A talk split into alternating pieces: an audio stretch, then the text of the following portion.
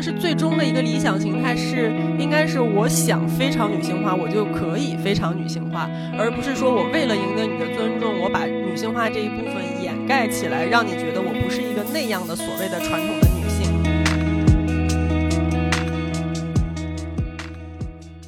Hello，大家欢迎来到宁浪别野。这里是城市浪人的海边乌托邦之北京版 我们的 WiFi 密码是 GoSurf 六六六。Hello，大家，现在又是在一农的小屋里面，然后这个房间的 WiFi 密码是我的生日，欢迎大家来蹭网。我是一农，我是悠悠，我是朱乔。OK，那今天呢，我们想来聊一个对于我们来说很有意义的话题，就是关于女性创作。女性旺盛的表达欲是被谁扼住了喉咙？这个是我们给这期起的一个 非常那个 Let's Fight 的一个标题。然后对，没 Fight every day 的两 对两期对。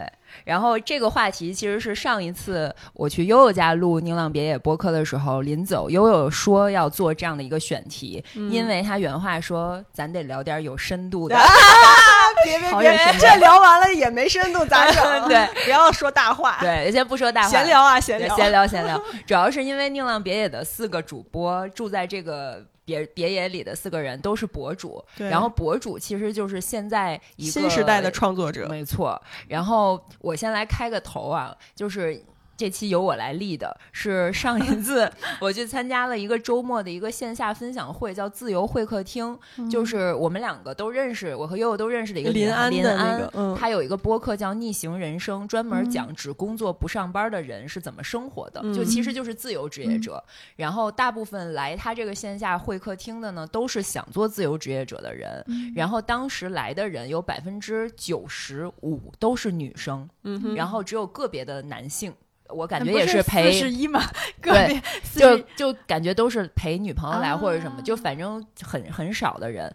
然后聊到后面，就发现大家其实都是想创作的女生，而他们创作的平台都是某书。嗯，就是现在我就会发现女性创作欲特别强，而他们会有很多对于创作的各种各样的困扰。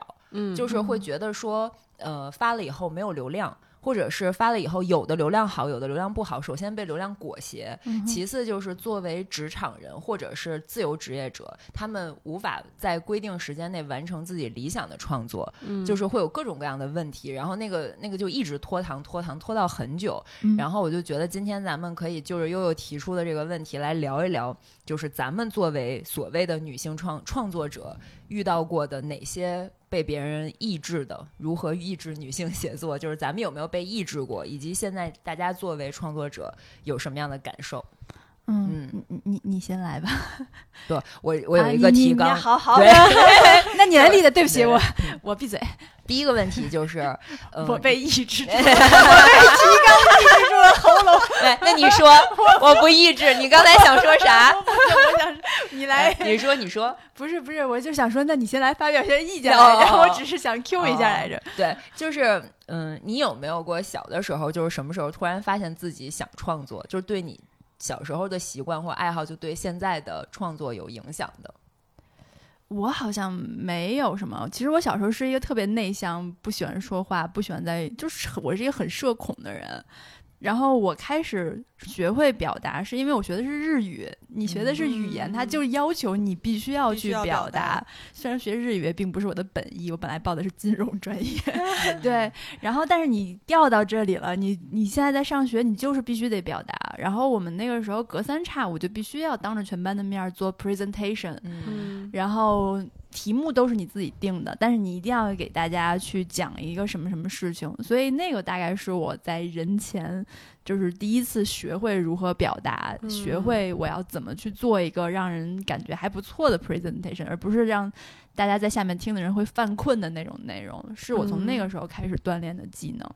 所以就是从那儿之后，后来又去日本留学嘛，然后在日本更需要做 presentation，而且日本人很喜欢做自我介绍，就是每次大家见面的时候。只要有生人，所有人都要做一遍自我介绍。嗯，然后那个时候你就还要去学习如何才能让别人记住你，因为你又是一个外国人，你又希望你你来一个外国国家，你希望别人跟你有交流，你希望可以认识到一些日本朋友，至少你能锻炼一下口语吧。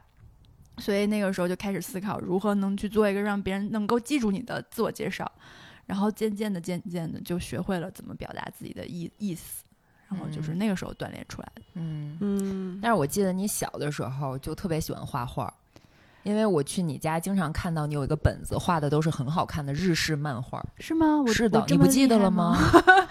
我哦，因为我小时候爱看漫画，我可能会临摹那些有一个北京卡通的一个杂志，当、当年，嗯然后当时很喜欢看漫画，然后就会自己临摹画一些东西，嗯但是我不是很擅长画，啊，就是 我们俩，哎，嗯对，就是适可而止啊，这种凡尔赛发言。对，没有，就是因为小时候我妈一直想让我报一个画画班儿，然后我一直是拒绝的，我没兴趣。但是所有的兴趣都是长大以后，比如你喜欢看这个东西，你想要去临摹，想要去模仿，都是就是通过临摹和模仿得来的技能。嗯然后并没有，但是这种不属于创作吧，因为你只是在临摹而已啊。嗯嗯呃嗯，啊反正画挺好的。我小时候去他家就发现他极其有这个手绘天赋。嗯，对，这不是也应用到你现在的视频里了吗？嗯，那个嗯啊，我觉得其实每一个现在的就是创作者博主，很多东西都是小时候积累出来的。嗯，哦，嗯，那你是。那你们呢？悠悠先说，我是从我记得我从初中的时候开始，那会儿有一个社会组织叫中学生通讯社，我不知道你们有没有听说过，叫 简称学通社，北京的一个中学生的组织。当时有一个新华社那感呃，觉。就是当当时还是纸媒的年代，嗯就是报纸，嗯大家学校里都会订报纸什么的。然后那嗯个叫什么报来？我完了，我忘了。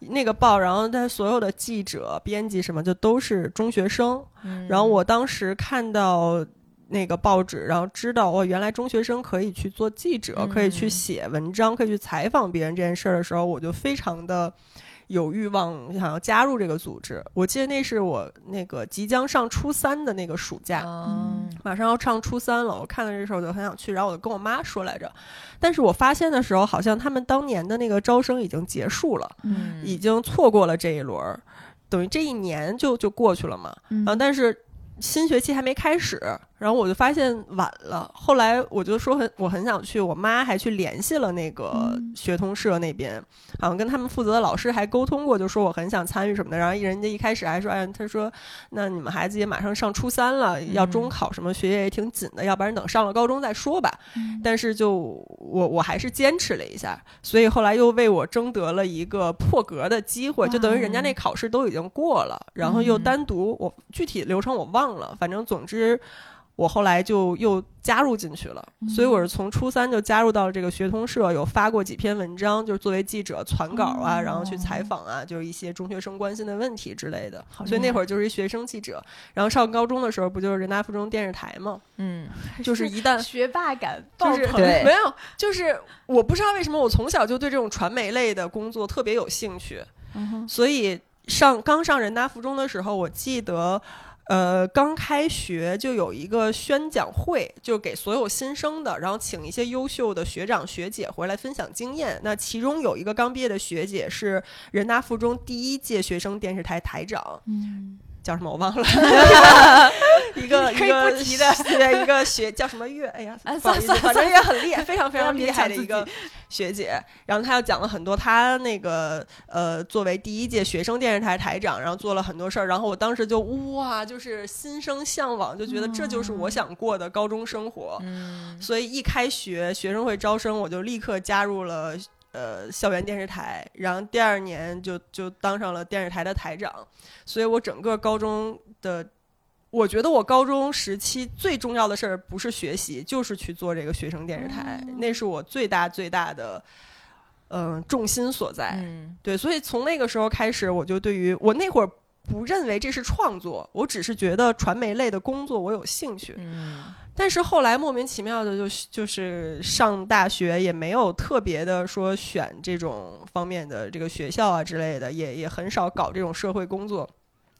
上工作以后就变成了一个普通的白领。嗯但那个时候我一直心里有一个种子，就是我嗯想要有自己的作品。嗯这个愿望极其强烈，嗯我甚至不知道这个作品是什么。嗯我曾经一度非常非常羡慕我身边学艺术的同学，因为我觉得每一个艺术家都有自己的作品，他无论是一幅画儿也好，还是一个音乐、一首歌也好，还是什么也好，总之那个作品是只属于你自己的一个你个人化的，像你孩子一样拿出来说谁也抢不走，这就是我的东西。嗯就那种价值感让我觉得特别特别向往。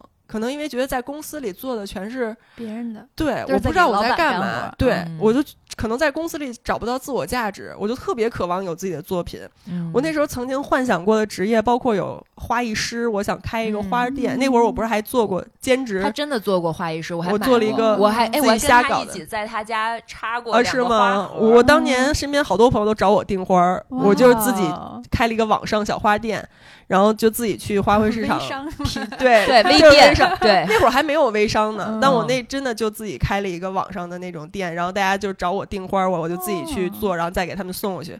开车那油钱可能都比花儿贵，就完全是一个自我创作欲。后来还曾经一度想做婚礼策划师，嗯。就我觉得那也是一个作品，就是完嗯全我的思路我来主导，然后把这个东西非常漂亮的给它呈现出来。嗯对，但我真的没有想到过，我最终的一个呈现自己作品的形式是成为了一个博主。嗯但我觉得你现在回想整个我的这个职业发展路路径，我觉得这是一个必然的，对，没有白就像命中走的路就像命中注嗯定一样，嗯就好像之前的一切事儿都是铺垫，就是为了引导我走到这一步。嗯所以我对这个职业非常的嗯珍惜，是嗯，对，嗯嗯所以我我就觉得后来突然有一天我在自己做着视频的时候，我想哇。这不就是我的作品吗？就是我渴望了那么多年的有自我的创作、自我的表达，诞生出来一个只属于我自己的东西。我现在每天都在做这件事儿，我觉得这是一个特别幸福的事情。嗯，我觉得我跟你完全不一样，是对两条路。你先讲，你先说嘛，你顺着你说说咋说咋不对为啥不一样？因为我从小就没想表达，我我很讨厌做自我表达，我很就是我很社恐。我记得我小学的时候，我们老师让我当一个什么什么委员啊，卫生委员。然后对，然后当时那卫生委员好麻烦，每个每周还要开会。然后当时开完会以后，那个老师就要求，记得特别清楚，老师要求我们回去以后把教室第一排的课桌必须跟黑板之间的距离调到两米。以上才可以说这样对小朋友的眼睛比较好。嗯然后因为我开我去开会了，但是我开完会回来以后，我特别害怕跟老师或者跟同学去讲这件事，我不知道怎么开口，哦我没有办法在班集体里面发表言对发言发言对跟大家说我们要把桌子往后挪，我完全不知道应该怎么办。后来我就一直没有说这件事情，然后别的班都去做了，在地上画了线，然后把桌子往后调，只有我们班没有做。嗯然后后来，直到学校的负责这件事的人找到我们班，直接去找了班主任，然后我们嗯班才把那个桌子往后调。后来回家以后就哭着求我妈，让我妈去找老师，就说不干了，我不能干这个活儿，哦，我干不了，我没有办法在大家面前说话。嗯，那你做博主这件事儿是怎么就走到这一步了呢？是你 找后悔了吗？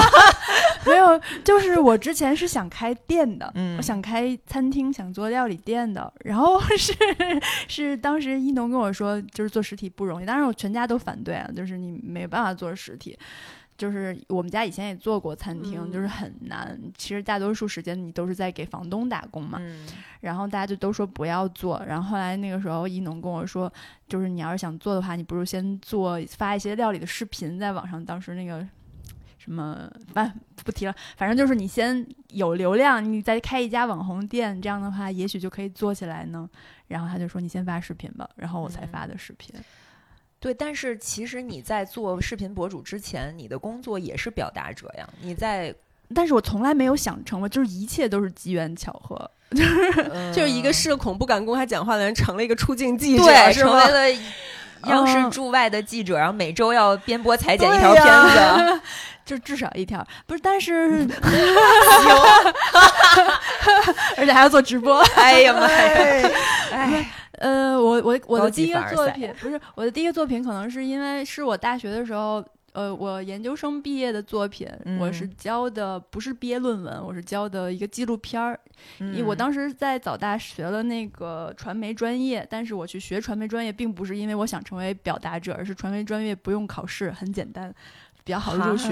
他只要对他只要交一个研究计划书，然后去。然后再交一个英语成绩，然后再去面试就可以了。你不用交，不用有任何的笔试，乱七八糟的。然后呢，我当时就是去考了，然后考上了。嗯，然后呢就上吧，早大还听起来挺好的。我觉得你这真的不是凡尔赛吗？就是你完全对传媒没有兴趣，然后就选择这个专业？没有，只不过因为当时我有一个同学在那个学校，然后跟我说这个专业很好进，要不你来试试？就感觉好随意啊。哦，然后我就去试了一下，然后我就进了。好吧。然后进了以后呢，我本来也是想写论，就是想写论文毕业。我们可以选，你要么交作品，你可以写一个，嗯，就是叫什么？纪实文就是写一个文章也可以，然后做一个纪录片也可以，然后教论文就是去研究一下什么传媒的历史啊乱七八糟，你就是研究一个课题也可以。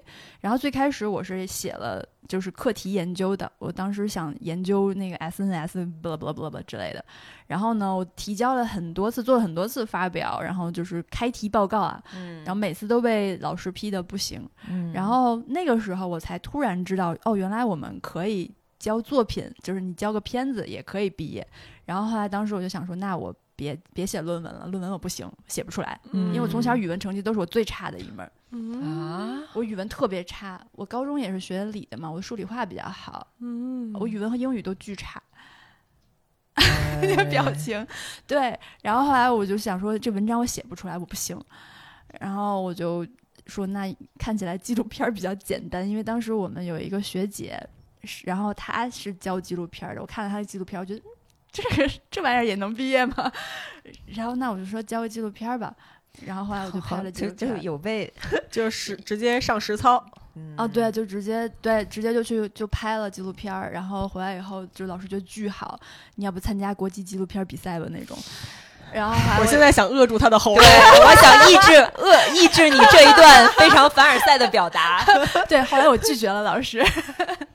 说完了吗？说完了吗？可以闭麦了吗？对，然后我为什么进央视，也是因为进央视是我们学校有一个实习，就是所有学生都必须得进媒体行业实习。然后你才能拿到那个实习的学分儿，然后当时他是学校给准备了很多个你可以去的地方，有新华社，有央视，然后包括其他的日本的媒体也有，然后呢就让我们挑。后来我是报了央视，嗯，然后我就去了。我们当时一共去了十四个人，然后等实习期结束，其实就两个星期，然后那个央视那个老板就跟我说，那个想让我留下来，然后我就留下来。嗯，然后就一直干，然后就跟他说我想开店，然后他说你发视频吧，然后就发了，然后就变成现在发视频就火了。对，我来一懂你，你说说你的故事。我觉得朱桥差不多，他是一个天选之子的故事，我就是一个从小 less fat 的故事。你你你讲讲你讲的故事，我闭麦。我从哪讲起呢？我已经不知道，我觉得自己挺悲惨的。我就是一个一直被抑制，然后一直在 let's fight 的故事。就是我谁抑制你了？就是你你跟谁 fight？我觉得和所有东西在 fight 耶，因为我小时候特别喜欢，就是。表现自己的观点，就我记得我幼儿园的时候，就是会参加各种文艺汇演。然后我记得那个时候有一个电视台的一个儿童节目，然后来找我去当一个出镜记者。我还记得到现在那个名字叫星星妹。对，对，对，OK，对。然后后来上了小学以后，也是就特别喜欢写作文，嗯，然后特别喜欢出版报，都是什么宣传委员啊。然后我就记得小学我是体育委员，然后就是出版报啊，做文艺演出啊，然后什么合唱团啊、管乐团啊这种，就反正所有学校娱乐圈的事儿，感觉都有我一份子。然后什么国旗下讲话呀，什么就是这种。然后一直都是好学生，就是在学校里就是那个鸡头，就因为我们是很普通的小学和初中嘛，就是这种状态。嗯，然后很喜欢参加作文比赛，也都得奖什么的。嗯，让我容我凡尔赛一下行吗？对。然后后来上了高中以后就开始进入我被抑制的女性表达的阶段了。就是谁抑制你了呢？我觉得是教育体制吧，嗯，就是因为目标有点大。因为当时我我觉得就是我被灌输的就是学习是最重要的。如果你学习没有搞好，你搞其他一切都是 bullshit。这个咱俩很不一样哎，我们俩上的是一个高中，但是我跟一农每每聊起高中带给我们人生的影响，就发现太不一样了。对，我甚至觉得咱俩上的是一个学校吗？怎么会上的是一个学校？但是我们来自不一样的家庭。对，嗯，又行，再往深了说又不能播了。对，总之就是因为我们俩的那个学校人大附中，此处 Q 一下母校的名字。然后就是她也是我学姐嘛，悠悠是我学姐。然后当时她就是我们上一任的电视台台长。然后我也很想干这件事情。然后我高一时候其实就想参加。然后当时我被两个东西抑制，一个是就是家里会觉得所有和学习无关的东西，你最好都不要。碰，就是说你要先把学习搞好，别的你才能有余力去做。如果没有把学习搞好，你干的一切都不成立。可是你是搞好了学习才能进的人大附中呀。嗯，但是你你知道，从一个普通的学校考到人大附中以后，会经历特别大的落差，非常大。就我们俩这点经历是很像的，因为我也是从一个很普通、很普通的初中，你学习非常好，就是年级前三名，你才能考到人大附中，就鸡头变凤尾那感觉，对，就是这样。但是到了以后，你会发现，你真的就是连大部队可能都跟不上的那种状态。所以其实挺难受的，但你说你当年那个状态是家人都觉得你学习是第一位的，你学习搞好了再去搞别的。但我反倒是觉得这些有的没的这些文艺生活拯救了我。如果我不是从电视台的这些工作里面找到了自我价值感，找到了和别人差异化的，找到了自我的新的位置，我觉得我会整个人就彻底荡下去。对，那你当时你家里认可你做这些事儿吗？认可呀。对呀，那没有抑制你啊。对。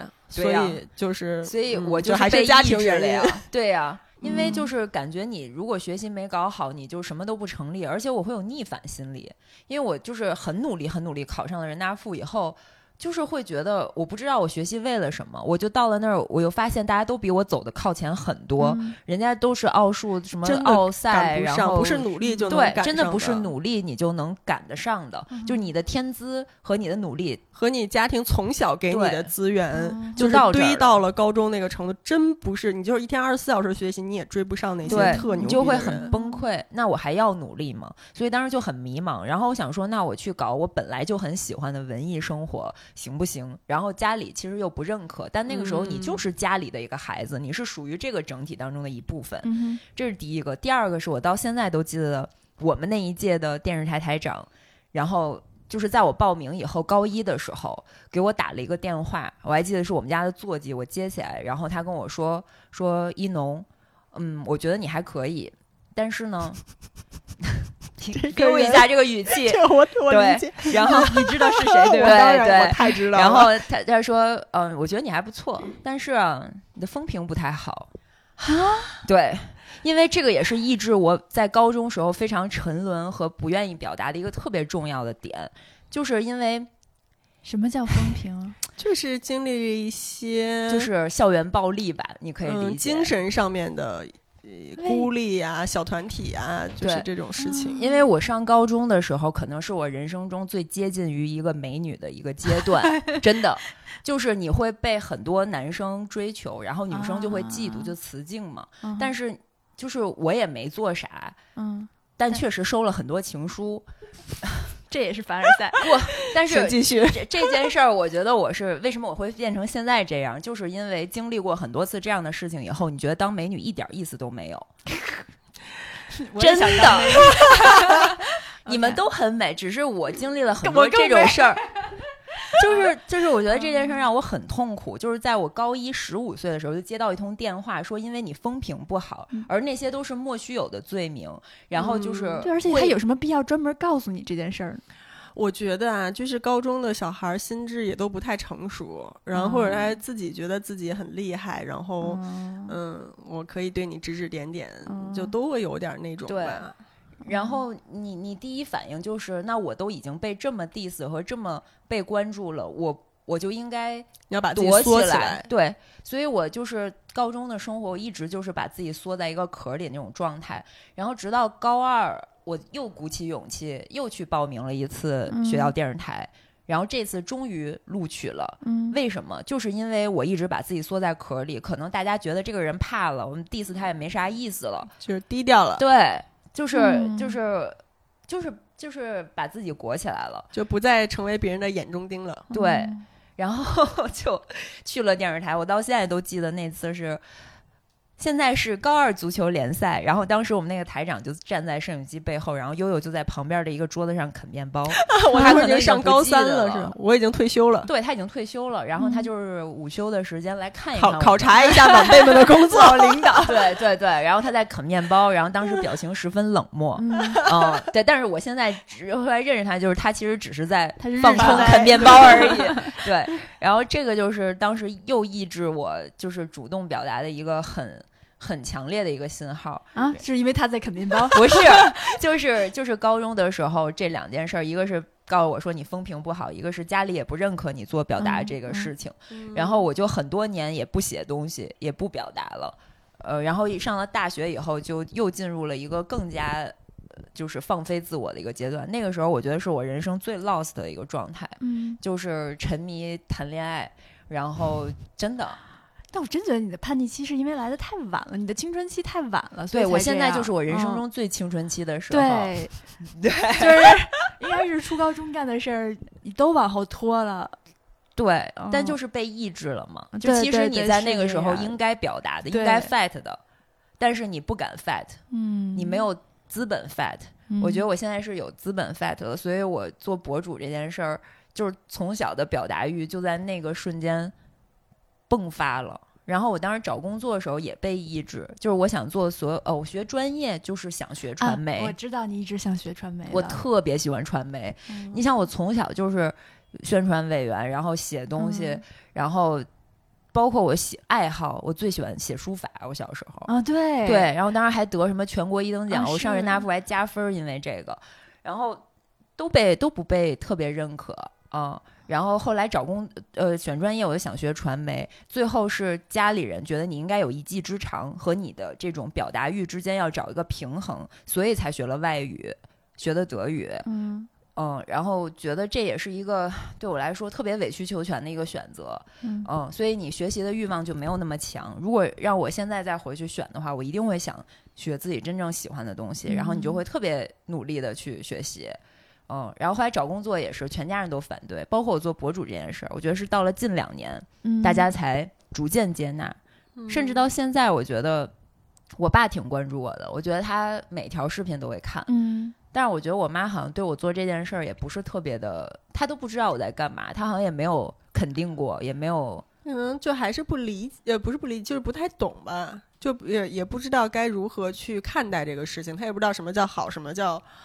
做的不好，然后那你这个事儿未来前景什么的，对确实是不了解。对，总之就是没有在这个方面得到过什么认可，但是现在就是不想在乎了，就是反正我就要这么干了，你们爱同意不同意了，反正我就是要这么干了。然后我觉得就是这样的一个被抑制的一个过程。嗯，其实你知道，我看那个。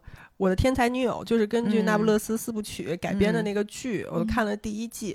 然后那里面他们不是就两个人从小就有一个愿望，就是想成为作家嘛。其实你现在回过头来看，就是在那样一个特别父权的男权的体系里面，女性想要拥有自己独立的事业是一个极其难的事情。是的。而成为作家这件事情是相对容易的一个路径，就是可实现的一个路径。因为首先你不需要进入到那个所谓体系里，你不需要。比如说经商，你得到处跟那些男人们去打交道，然后你就会被轻视，你是融入不进去的。所以你不需要在一个系统里，你做一个作家，你只需要自己输出这一件事情就可以了。然后所有，然后也没有太多成本，你就全靠你的思想、你的知识，然后你把它呈现出来。如果可以造成一定的反响的话，那么你这件事儿就是成立的。成立了以后，你也依然不太用进入到那一个社会的主流体系里面去跟那些你不想打交道的人。去打交道，所以其实作为就不管那个时代一个作家，还是说现在做博主还是怎样？现在不是也很多，就是说辣妈什么的，就是开始就甭管搞微商也好，还是做博主也好，就开始搞类似于这样的一个作为一个创作者的一个职业嘛。其实也是因为这个对于女性来说是一个相对容易的一个路径，是一个成本没有那么高，然后门槛也没有那么高的一个一个渠道，能够实现拥有自己一番事业，并且能形成独立表达的一个方式。嗯，是吧？我觉得。就甭管怎么着，就是你要先开始。就如果你不开始表达的话，你的声音永远都不会被听见。哪怕你开始表达的像小学生的作文一样，但是也要开始。嗯，我到现在都记得，我就是因为我特别喜欢写东西，我到现在都认为一条视频，咱俩讨论过这个问题。我认为一条视频的根基是文本。嗯，对，尤其在现在这个短视频的时代，画面是很重要，但是你能不能？打动人，很多时候来自于你的文案，嗯，对，然后你要核心要表达的内容到底是什么？对，就是这个很重要。然后我我刚做博主的第二年吧，然后我就觉得我的写作能力退化特别多。以前在职场时候只会写 PPT。PPT 是什么？就是 slogan 嘛，就是短语，是一些态度，是一些碎片化的文字表达。但是你怎么能够完整而具体而有逻辑的表清楚你自己的观点，还有有理有据的打动人？就是这个是一个当时我完全不具备的一个能力。然后我就在微博上开了一个话题，叫“每天三件事儿”，就是练笔。就是每天小日记。去记录自己生活中有让我有触动的三件事儿，然后后来我可能写了有两三个月，然后我就发现哦，我的表达能力被捡起来了，然后就没有再更新那个部分了，然后就可能把这个东西变成脚本或者变成一个长文或者变成什么，然后我就觉得是在这个过程里特别特别治愈，就是你找到了自己灵魂的那个根基，嗯。就是你在这个世界上可以有一个，就像悠悠说的一个门槛最低、成本最低的一个被别人看到的一个作品。那一开始可能就是文字，嗯，就是图文，然后慢慢才可以开始去拍短视频，把你的文稿配上画面，能够变成一个完整的作品。嗯，然后我那天在那个活动上也是好多人问说，觉得拍视频特别难。然后怎么才能开始变成一个博主？然后我说，你如果在小红书上的话，其实就是最图文，就图文就很好了。而且大家的时间是很有限的，如果你就是九图加一段文字文字说明，就已经很够表达自己了。对，对，其实现现在这个时代的博主的这些创作，图文也好，短视频也好，就相当于过去那个时候。的那种就是作家，是的，嗯，其实是一样的。如果在现在这个时候，你的门槛就变得更低了。以前出书还要出版社，还要有编辑要审你的东西，现在就是一个完全开放的一个平台。就我觉得这个是一个权力后置，就以前是权力前置，就是你要先经过那些审核，经过权力系统的筛选，你才有资格去表达，才被大家看到。但现在是你可以先表达，但是这个权利是被后置的，就是你表达以后，你是否打动了人。能决定你这个流量到底好不好，你能不能做起来，成为一个就是所谓被大家看到的一个真正的博主。所以，但这一个好处就是你不用不不太会一开始就完全被打压。对，就是说你不许说，或者这些东西你就是不行，没有这样一个权威了。你一开始不行，没有人看，你慢慢的再去调整，再去打磨，也许就可以获得这个大家的关注。是。然后我上次跟林安聊那次天儿，就是在宁浪别野聊的嘛。然后他那个播客就是讲逆行人生。然后我说，我觉得今年夏天在万宁的生活，就仿佛是二战以后那些作家在巴黎的流亡生活是一样的。只不过当时的那些表达者，他们是记者，是。嗯，写他们的文章发表于报纸、杂志，和自己攒几年再去找出版社出一本书，还要遇到很多很多的挫折。那现在这个表达成本很低，就是这些有表达欲的人就变成了博主，他可以在任何平台上去发表他对于这个时代的感受经历，然后把它浓缩成一个图文或者一个视频。然后就是，我觉得他们当时也被很多抑制。就我看了他们的故事以后，就觉得我们。也可以，就从他们身上得到好多灵感。就比如说，当时嗯，毛姆就是他写了很多他自己不喜欢的所谓的流量作品，因为这样当时伦敦那些剧院的人才会去采购他的这个剧本，才能大卖。讲的都是公爵和情妇出轨的这些烂俗的故事，但是他能大卖。然后他攒了第一桶金以后，才开始去拍呃去写他真正想写的那些呃自自自己觉得很有表达的那些书，然后才能被大家。成为经典的、流传到现在的这些故事，比如《刀锋》，对。然后我觉得，就给了我很大信心。就是当你觉得我这个东西是不是要迎合流量，我是不是要先委曲求全的时候，你就会想到的哦，他们可能也在经历这些，而且他们当时的所有的迷茫、所有的喝醉。所有的那些聚在一起扯淡，然后 那种生活就跟咱们当时在万宁特别像。所以那天我说我们可以聊一下，就是女性创作者这个话题，就是因为我们宁浪别野就是四个现代的女性创作者，然后共同拥有的一个空间，在那儿可以去实现自己的创作，并且它也很像一个就精神上的庇护所。你在那儿时候就可以逃离这些。大都市里的很多很烦躁的东西，然后并且可以激发你很多的灵感。对，在那儿可以实现很多新鲜的东西，很多新的创作，开启很多新的思路。嗯，而且我觉得，就是女性创作者之间，大家相互的这种影响。是存在，就比如说我们一起录播客，就大家观点之间的一些交流、一些启发，就会产生新的东西。然后包括我们哪怕不聊工作，就大家生活在宁浪别野，生活在同一个空间，有时候说起什么来，也是能够有那种相互启发的作用，就会把这个价值更大化出来。嗯嗯，那所以你们在创作的过程中，有没有被什么人鼓励或者打击过呢？嗯，都有吧。就是我。嗯，我我那天在想一个问题，就是女性，大家都说要女实现呃女性权利的提升，呃，关键是在一个领域里面要这个决策权，就是高层的人要有足够多的女性，嗯，她才能以女性视角去做决策，嗯，才能去替女性说话嘛。就是一个公司也是，如果一个公司的高层女性。越来越多，那么一定这个公司里面女性的地位是会高的，这都是一些潜移默化的影响，她的视角是不一样的。然后我一天就在想。这这些现在很火的这些行业里面，你比如说什么金融啊，然后什么之类这些行业，你一一想它，你就会觉得，包括科技领域、互联网领域，依然是男性主导的。对，这是绝大多数都是在男性主导的一个行业一个领域，那他们始终是有绝对话语权的。那我天就想，其实我们这个行业就是博主自媒体行业，是一个相对性别公平，甚至女性创作者可能更多的。一个行业，其中一个原因就是我刚才说的，它是一个对女性来说门槛最低、最好上手、成本也最低的一个参与社会主流体系的一个方式。然后就觉得说，其实这是一件非常好的事情，因为当女性的创作者足够多，那我们表达出来的东西，不管你是刻意的还是自然而然的，你就会很有女性视角，你就会表达出来很多女性才关心的东西，女性才会注意到的问题。而当这种表达多了以后，被大家看到的多了，就是它无疑会影响到整个社会的这种氛围，就会让更多的女性的声音被大家所听到、被看到。所以，我觉得这个是所有女性创作者在。共同去营造的一个社会的环境，我觉得这件事情是非常非常好的。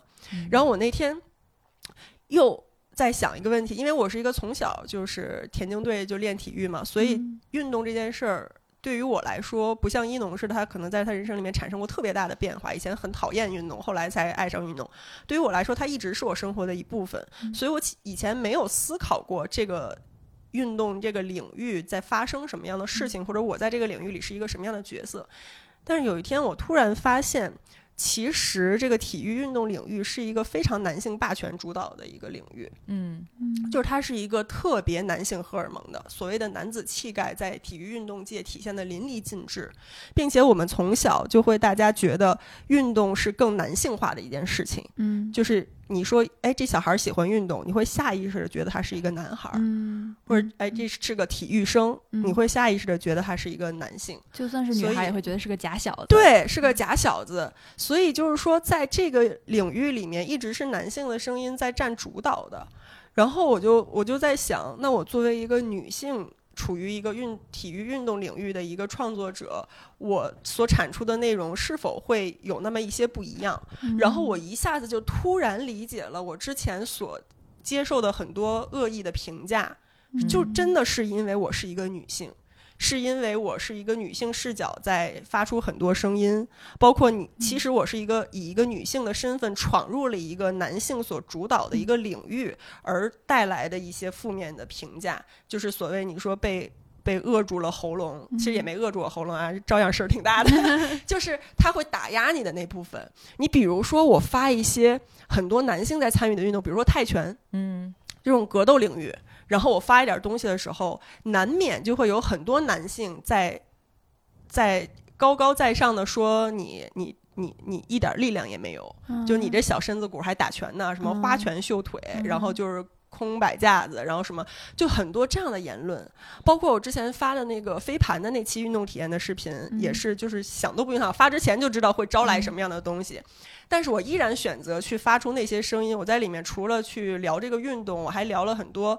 就是现在争议很大的一些话题，比如说女生啊飞盘就是拍照啊，然后什么就是社交属性是不是太强了，然后男女生混玩到底能不能真的玩起来等等这些东西，那显然就招致了很多嗯男性的一些价值，对，就不只是价值，就很恶毒、很恶心的一些就是言论。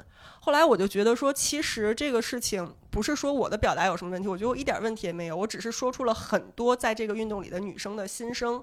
但是你们的这些声音现在是不被他们所接受的，因为他们就是认为运动场就是属于我们的，嗯，所有的运动场所就是属于我们这些男性的，是属于我们这些踢足球的人的，绿茵场就是属于足球运动的，这个就是你们就是不能上来玩儿。对啊，因为从小女生就。不鼓励去运动呀？对你这个已经很幸运了，就是你从小就被鼓励去运动。所以我后来认为。我我为什么就是开始反思这件事儿，是因为我觉得我小时候有运动的习惯，并且坚持到现在，并且我没有感受到太大的恶意，我是一个个例，我是一个幸运的一个幸存者。是的，所以当我重新开始反思这件事儿的时候，我觉得我可能更有义务去发出更多的一个去鼓励别人，对一个女性在这个事件里的一个角色，而不是说我可能以前以为这件事情是一个理所当然，我会觉得说，哎，我可以一直运动，你们。也可以呀，那为什么女生不爱运动呢？甚至我以前会有一种这个一农在节目，我来 Q 就是解释解说，现场解说，一农在猛点头，我头有点晕，点的 脑袋都快点掉了。对，这是我我自最近自我的一个反思，就是我觉得我以前太把这件事情理所当然化了，以我自己的一个幸存的个例，幸存者偏差，对幸存者偏差，我会觉得这没有什么呀，女生一样可以很爱运动啊。后来我反思，其实我以前有点。就是现在所说那种厌女，就是我没有把自己和所有女性放在一个立场下，就是我反倒会觉得我和大多数女孩不一样，就是我是那个很喜欢运动的女孩，那我和大多数女孩是不一样的。你在厌那些不运动的女孩。对，其实是这样，就是其实小时候也也不懂什么女性主义的东西嘛，但是你潜移默化的会有这种，甚至会有一点点优越感，就是优越感，就是会觉得，哎，我比你们更厉害哦，我体育比你们好哦，我我我运动的比你们多，不像你们那么娇气之类的这些东西。但是当现在你了解的多了，你开始反思这件事儿以后，你会发现，其实大多数女性在运动这上面，她也是从小被压制的，就像在创作上被压制一样。就是在这一个完全是男性气质主导的一个领域，女生想要参与进来是很难的，所以我才觉得现在就是包括我们几个也都是，就是有很多运动领域创作的女性的创作者，我觉得是要有很多女性的声音出来。就比如说飞盘这个事，我之前看有一些别的博主就是发关于飞盘的东西，他可能没有很。就是替女女生，就是一个女性博主，她可能没有太多的去表达女性的那些观点，可能怕引起冲突或者怎样。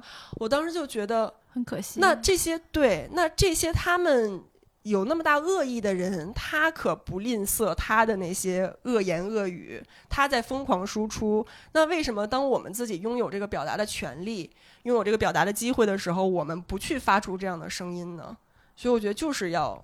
大胆的去把这个声音发出来。以前我会看到一些恶评，我会心里会难受，会觉得是不是我做错了什么？我真的会反思，是不是我这个动作真的做的不够好，被别人说你不够专业，被别人说你是花拳绣腿，是不是我真的力量不足，我训练痕迹不够明显？嗯后来我就觉得，就去他妈的，就是嗯就我已经在做这件事情了，我就已经很棒了。我就觉得你所有用你们的。传统的这种霸权再去打压我在这个领域的发声，就是老娘嗯不干！你在我的这个领域里面去给我恶评，我现在就是见到这样的言论就直接删除并拉黑，嗯就是不废话，我也不会跟你怼，就没有任何废话。嗯然后我该说什么该说什么还说什么。嗯，特别特别好。就当你开始反思自己是不是做错了什么时候，其实你已经把自己跟放在跟他们同一个思维模式下了。是的，我就带入到他们的体系里，然后去以他们的视角审判我自己，对，这样就不对。去审判我是嗯否足够专业。你哎，你现在练的是不是足够好？你这个泰拳的动作，你这个上膝是不是不够那么有力？嗯所以人家才说你。嗯嗯，后来后来觉得嗯不能这是样。嗯对，首先我凭什么？一定要练成一个职业运动员，而且凭什么是一个像男性一样的职业运动员，嗯。我才有资格去分享这件事儿。他？只是为了打击你在打击你，他并不是觉得说，就是他又不可能真的来跟你比试比试，他只是觉得一个女性进入到了他本属于他的领地，对你就是不嗯。行，你显然就是、甚至他都不是一个打拳的男的，他只是一个男的，他就觉得他高你一等，嗯。男的高于所有的女性，然后你。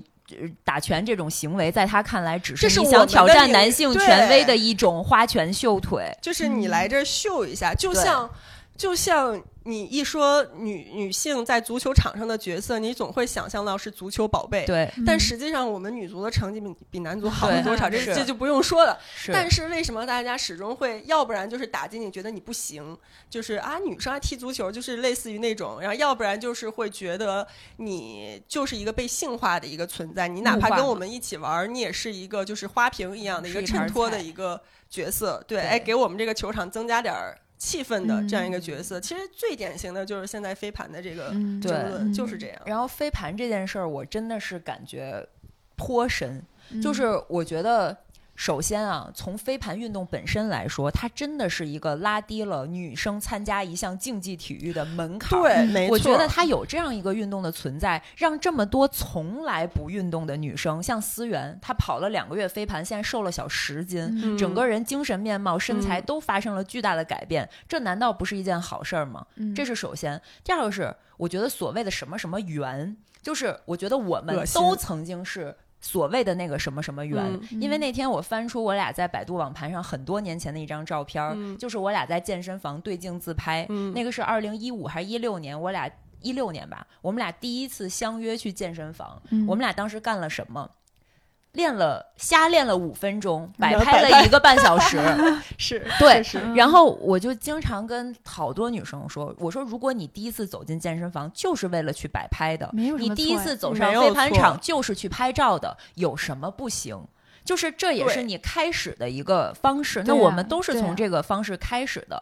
然后说回到被抑制的女性运动，我太有话说，我刚才疯狂点头，就是因为悠悠她终于认识到了，她不是一个正常的大多数的女生，嗯她她所经历的人生的运动和她的关联是那仅有的百分之零点零一，就是有幸存者偏差对的。就是嗯她从小能够练体育，她能够没有被打压，她被鼓励运动的女生是美的。她嗯爸爸觉得你晒得黝黑去运动这件事儿是好的，这就已经远超所有人了。嗯，因为我就是她的完全完全的对立面儿。嗯然后我小时候仅有的和体育相关的联系，无非就是呃。为什么我那次去打篮网球，然后得了嗯 MVP，、是因为我小时候老在篮球场上练投篮儿，嗯嗯哼嗯，是为什么呢？因为喜欢的男生在篮球场上，嗯，然后我就会每天晚上想去看他打球，然后我就在那儿练投篮儿，我总得找一些事情干嘛。嗯然后第二个就是，嗯，也是当时因为小时候跟帆哥在一起，我觉得他很喜欢篮球，嗯然后我就希望对篮球这个运动了解更多。嗯然后当时有一个小本儿，就背下了所有 NBA 的球球队和他的名字和球星、球号什么的。然后我就想到。就是有一句话这么说的，就是说，当男人都在努力追名逐利的时候，女人却沉浸在爱情当中。这个就是女生为什么很多恋爱脑，就是连我去嗯接触运动这件事儿，都是因为这个原因。嗯我现在想想就觉得这才是大部分女生可能在经历的童年和少年时期。然后后来为什么开始运动了？就是因为要好看，想摆拍还是想瘦。啊哈，对啊，这个就还是是在一个为了让自己美男权一个社会里对对女性的规训、嗯对对女性审美的一个评判标准，你为了达到这个评判标准而去做的事儿。没错，所以之前不是有嗯人说，就是减肥是新时代的裹脚嘛？对，就是你你同样是在约束，就是塑造一个所谓女性的美，就是打造一个标本。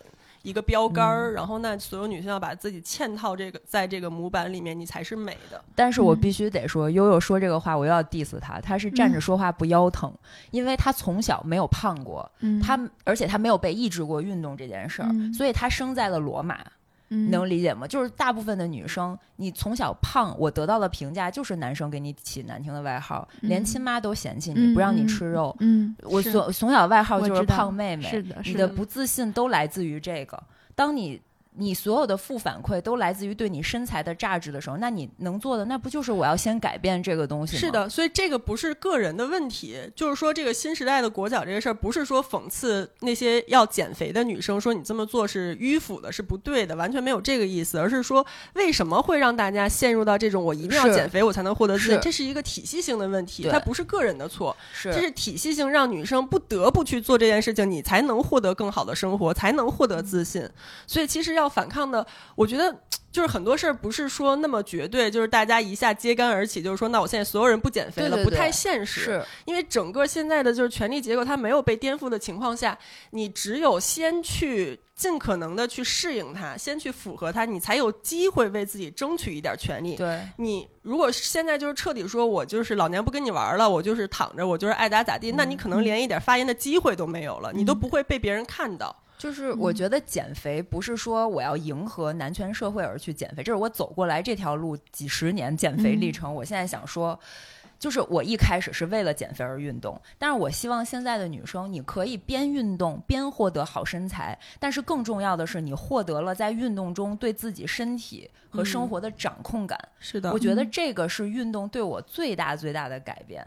就是那个终极的东西，其实是在身材之后的。对，但是也许很多人是因为身材而开始的，但这依然是一件好事情。没错，就是你因为一个也许是浅薄的原因，你进入到了这个领域以后，但你会发现它背后有巨大的天地，这个东西才能真正给你带来价值。是的，然后当你意识到了那个就是这个背后的宝贵的财富以后，你会觉得，那你之前入门的那个原因已经不重要了。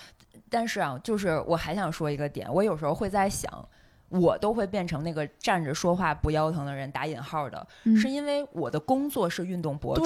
是所以我经历了从一个白领，我可以去以健身的方式去减肥，然后接触到了小众运动，接触到了极限运动，嗯不拉不拉不拉。但是我那天在线下，因为真实的见到了那么多在生活中在上班或者做自由职业的人，我发嗯现我的这种标准是对大众不适用的。没错，人家是八小时要上班，甚至十个小时九九六的，人家怎么可能嗯，冬天滑雪，夏天冲浪，嗯没事儿就去打网球？我都是在别人上班的时间去打网球，这件事儿本身就是不成立的。嗯那有可能我用了十年的时间，从减肥到了运动，到了摸到一点点体育的门槛儿，这件事儿都是很奢侈的。嗯但是如果作为一个上班族，你可以在业余时间，他又不是运动博主，他不需要去体验嗯几十种运动，他就去健身，或者他就只是像那次我去广东佛山拍 Gigi，我发现有很多上班族，他白天就是。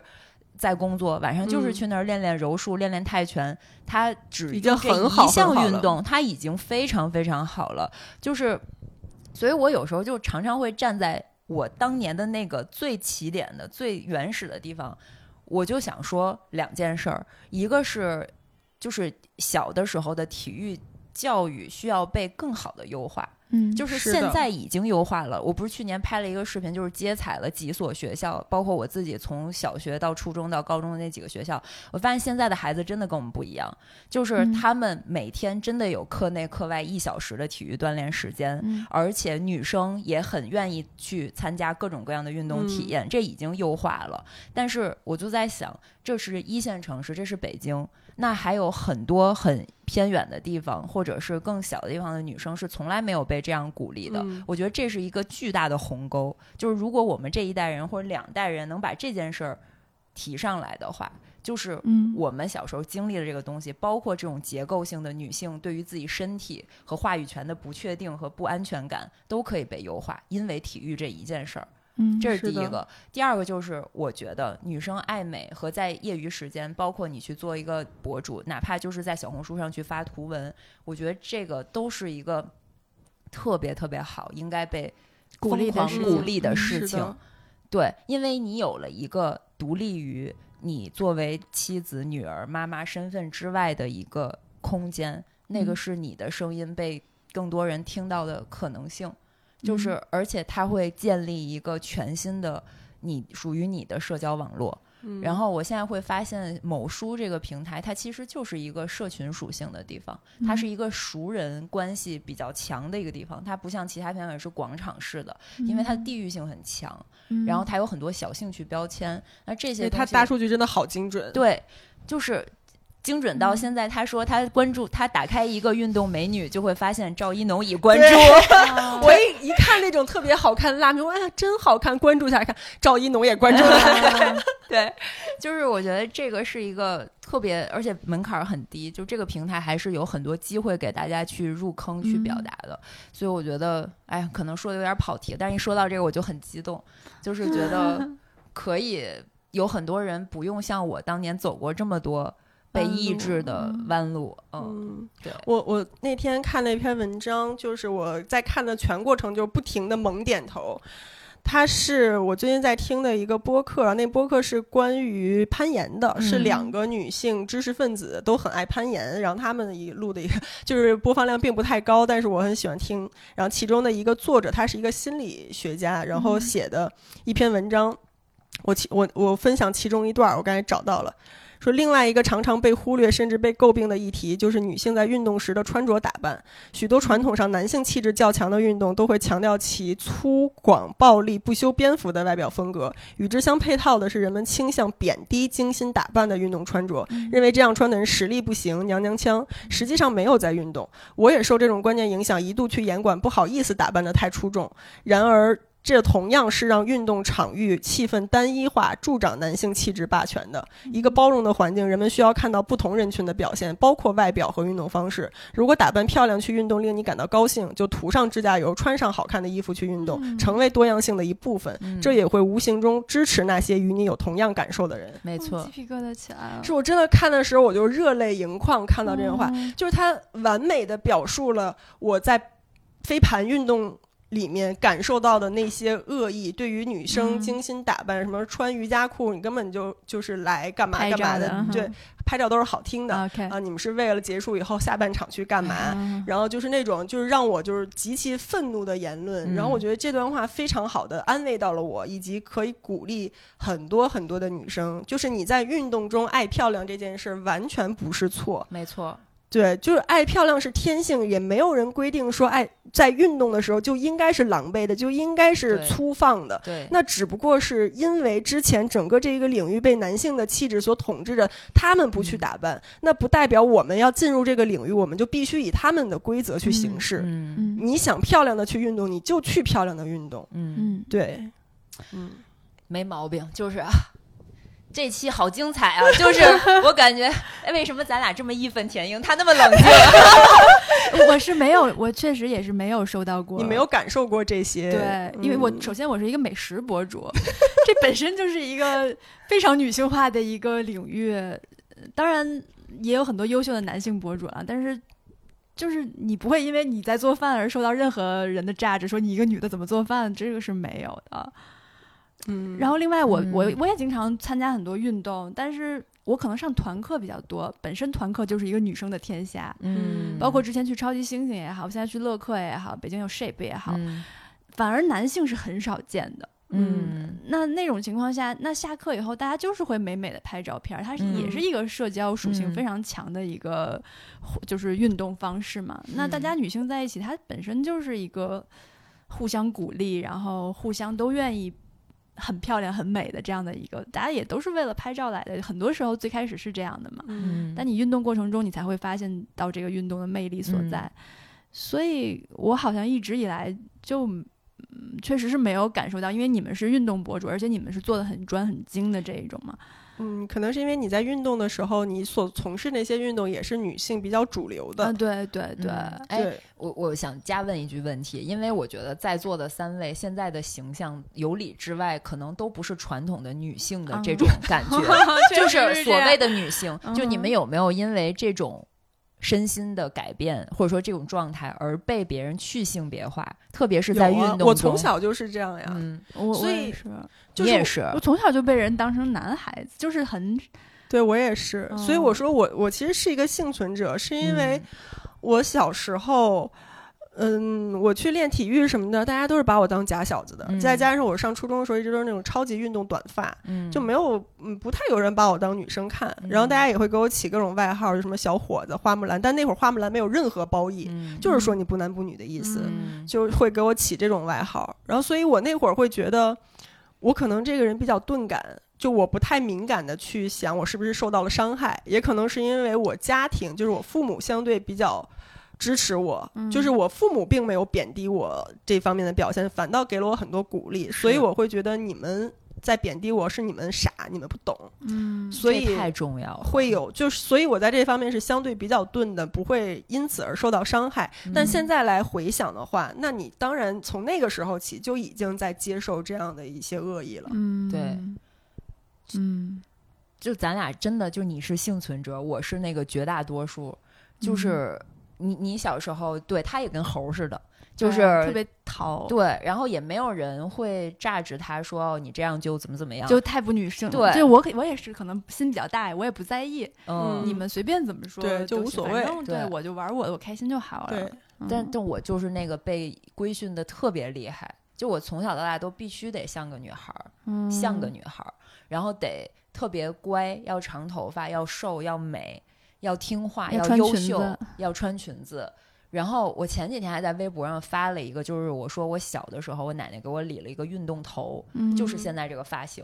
然后当时我因为这个头发自卑了，可能有三年，从小学二年级到五年级、四五年级中间没有拍过照，就是从理了那个短发，我就觉得自己失去了。被别人肯定的那个标签，嗯嗯，就不漂亮了。对，因为就是家里人也会觉得现在就是这样，就仿佛我的那个被他们认可的那个东西不存在了。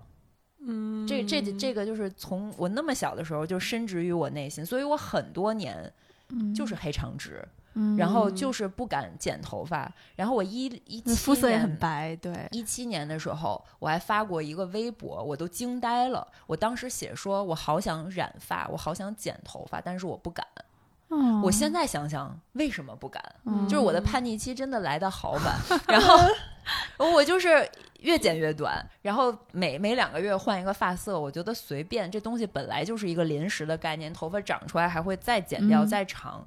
但是那个时候，我就会被这么无形而强大的东西完全的禁锢住。嗯，然后你说去性别化这个事儿，我觉得我完全是拿我自己的身材、肤色和这种自由的发发型在做一个社会实验。嗯，就是过去的一年多的时间，我从一个一盘菜、一个性资源、一个女性。变成了一个被所有人在工作场合、在社交场域去性别化的一个存在，甚至我无数次的在公开的，就是地方被别人认成男生，嗯嗯，然后我就会直接怼回去，嗯，因为他们都是那种很恶意的语气说，就走过路过就会说，哎呦，我还以为是个男孩子，啊，然后我说那你再看看呢，他就不说话了。嗯，对，就是好多次这种事情。其实遇到这种情况，你就怼回去，就是或者你就瞪他，对，他会心虚的。我有一次在三亚酒店里，本来在海南就晒得更黑的时候，再去取早餐，然后就是有有两个男的在吃早饭。我我我可以理解他没有恶意，但是他就是嘴上没把门的，你知道吗？两个人自己在吃饭，然后抬头看见我，就是好像被吓一跳似的，然后自己嘟嘟囔囔了：“哟，这么黑。”就是就是你知道那种感觉，就好像我的出现吓到了他，然后他就不由自主的冒出了这么一句话。然后我当时距离他只有两米，他就当着我的面就是来了这么一句，然后我就一直瞪着他，然后他就低下头接着吃饭了。就是就是怼回去，而这个怼回去的勇气都是打破了规训 Let's Fight 之后才有的勇气。我觉得对我来说是，我小时候肯定不敢。我觉得我小时候遇到所有的，不管是骚扰还是什么这那的，我觉得就是我的问题，我就会躲起来。嗯我遇到所有的对我的不公，我只会选择离开和把自己藏起来。嗯，对。然后反过头来说，我觉得我经历了很长一段时间，我觉得我自己特别自由、特别爽，因为剪了这个短发，嗯，因为没有人会再透过我的长发再去了解你是谁，你就是嗯谁。他因为去性别化了。嗯，然后别人跟你谈生意的时候，不再会因为你是一个女性创业者而怎样怎样，他就会直接跟你直白的聊。然后女生也不讨厌我了，女生也会来跟我搭 讪了，真的。然后哦原来我当时还会有一些来觉得这件事儿非常爽。然后现在在经历了一年的时间，我反过头来想，这件事儿并不自由。对，它是不嗯对的，因为我本来长发的时候，我是女性化的时候，我也应该拥有这些东西。没错，这个是不自由的存在，所以我经历了这一番实验以后，真实发生在我身上的时候，我就想说，女生就是可以以任何形态存在，你嗯想怎么样就怎么样，嗯而这个是。他们榨着你，他们 diss 你，他们辞敬你，他们讨厌你那都是他们的问题。嗯你怎么样都是最好看的。嗯。就是最终的一个理想形态是，应该是我想非常女性化，我就可以非常女性化，嗯而不是说我为了赢得你的尊重，我把女性化这一部分嗯。掩盖起来，对。让你觉得我嗯。不是一个那样的所谓的传统的女性。对，嗯而应该是说，就是每一种对每一种女性，就是我天然的样子就是这样，但你依然应该尊重我，而不只是把我作为一个嗯。性化的一个形象、一个标签儿去嗯存在。没错。嗯，把这些话说出来，好好爽，爽啊！好爽。这对这是一个需要漫长的过程，所以其实回归到我们这期的主题，就是就是说女性创作者，这就是我最近一直在思考的问题嘛，就是为什么要强调女性创作者？就是因为我们有不同的视角，我们嗯有不同的思考，然后这些东西应该被创作、被表达出来，从而去影响到嗯更多的人。那我之前听一个就是女性主义的播客，然后他们在其实，在带货一个人体工学椅，嗯然后我我觉得非常打动我，就是说他说他们去考量这些产品能不能去带货的时候，他要看是不是女性友好的。嗯，这种所谓的女性友好，可能是被很多人忽略的。就比如说人体工学人体工学椅这种东西，要知道男性的身体和女性的身体是不一样的。嗯但很多这些产品，它也许就是以男性的身体为样板嗯去制造它，就大家不觉得有什么问题。然后其实就像那个很女性主义那句口号，就是女人不是小一号的男人，嗯女人不是粉红色的男人。嗯，就是我们是不同的，那你嗯是否有考虑到女性是什么样子的，而不是说嗯先以先入为主的以一个男性的标准去打造，然后再让他哦稍微变一变，好像女的也能用，嗯不是这种标准。所以其实，在内容创作上，我觉得也是，就是女性的视角需要表达的东西，它也许和男性视角看到的是不一样的，嗯也许会令一些男性不适，但是也是应该被他们应该知道的。对，是的，对，哎，说回来，就是你们作为女性创创作者也挺多年的，咱们都可能有六七八年了。嗯对，嗯，你过往觉得最痛快、最满意、最快乐的创作是哪一次呢？嗯，好像都挺 都挺满，每一条都很满意。嗯，对我只有满意我才会发出来，我才会去做嗯嘛。哎，我跟你正相反，我做完了都觉得不太满意，嗯，是吗？没有一个是就是很、嗯想起来都觉得很觉得都可以更好，嗯，就每一个我都觉得可以更好。我是觉得可以更好，但是我还是很满意。嗯，嗯，但我总会看自己以前的东西，都会有点羞愧感。那因为你进步了。这个就是小哦时候我们写完作文，三年级写的作文，你六年级再 看就觉得很幼稚。对，就是因为我可能随时都有，就比如说我最近这的这些反思、这些想法，可能是我前两年没有的。嗯，那我再去回看我之前做的一些东西，我会觉得好像没有表达出我应该要表达的东西。嗯，会有对，应该会有更好的视角、更好的观点可以嗯输出，是所以没有特别。要说近期的话，就是我跟曹导录的那个也聊嗯那期聊那个月经对女性运动的影响，嗯，那个其实就当然制作上还可以更好，但是那个选题包括表达的东西，我觉得是很好的，是嗯很多人没有关注过的，嗯就没有嗯关注到为什么很多女性坚持不了运动，其实是月经打破了我们习惯的建立啊，然后影响了我们很多运动的表现等等。但是这些东西可能在以男性为主导的这个体育运动领域是隐形了的，嗯是不被大家看到的。然后那个东西发出来以后，它虽然不是一个爆款，但也确实引起了很多女性网友的共鸣。大家会觉得，也许这个问题一时半会儿解决不了，但至少被看到了，嗯就是大家是有这种共鸣在的。嗯，你呢？我我也是回过头去看，会觉得有一些幼稚的地方，但还是 我怎么跟你俩不一样？我觉得我挺多我都挺喜欢的。是我就是这样吗？我他就是挺满意的挺，喜欢的呀。我都挺喜欢。你们俩都挺满意的吗？我是觉得可以我更好，他是都满意，但是我我大概有百分之呃十就是介于我们中间是是比较满意的，然后剩下有很多我都觉得不太行，就是有巨大的改进空间。嗯就我最喜欢的三个吧，就是一个就是那小布那条视频，嗯就是那个是。我觉得到迄今为止，我觉得它那个它的视觉语言到整个我的文稿，我都很喜欢。嗯，然后他也真的是我去干了一件我最喜欢日常就会去干的事儿，就是骑自行车去胡同里，然后可能会带着胶片相机去寻找灵感。然后那段文案，你知道，就是我当时写的时候就喝了一丢丢威士忌，然后就是说，我觉得探索一座城市最好的方式是什么？可能不是开车，因为它不够。还记得呢？对，我记得特清楚。然后就是我很喜欢那段文案，然后或许不是走路，因为它没有速度和风，所以我现在都对那条视频很满意。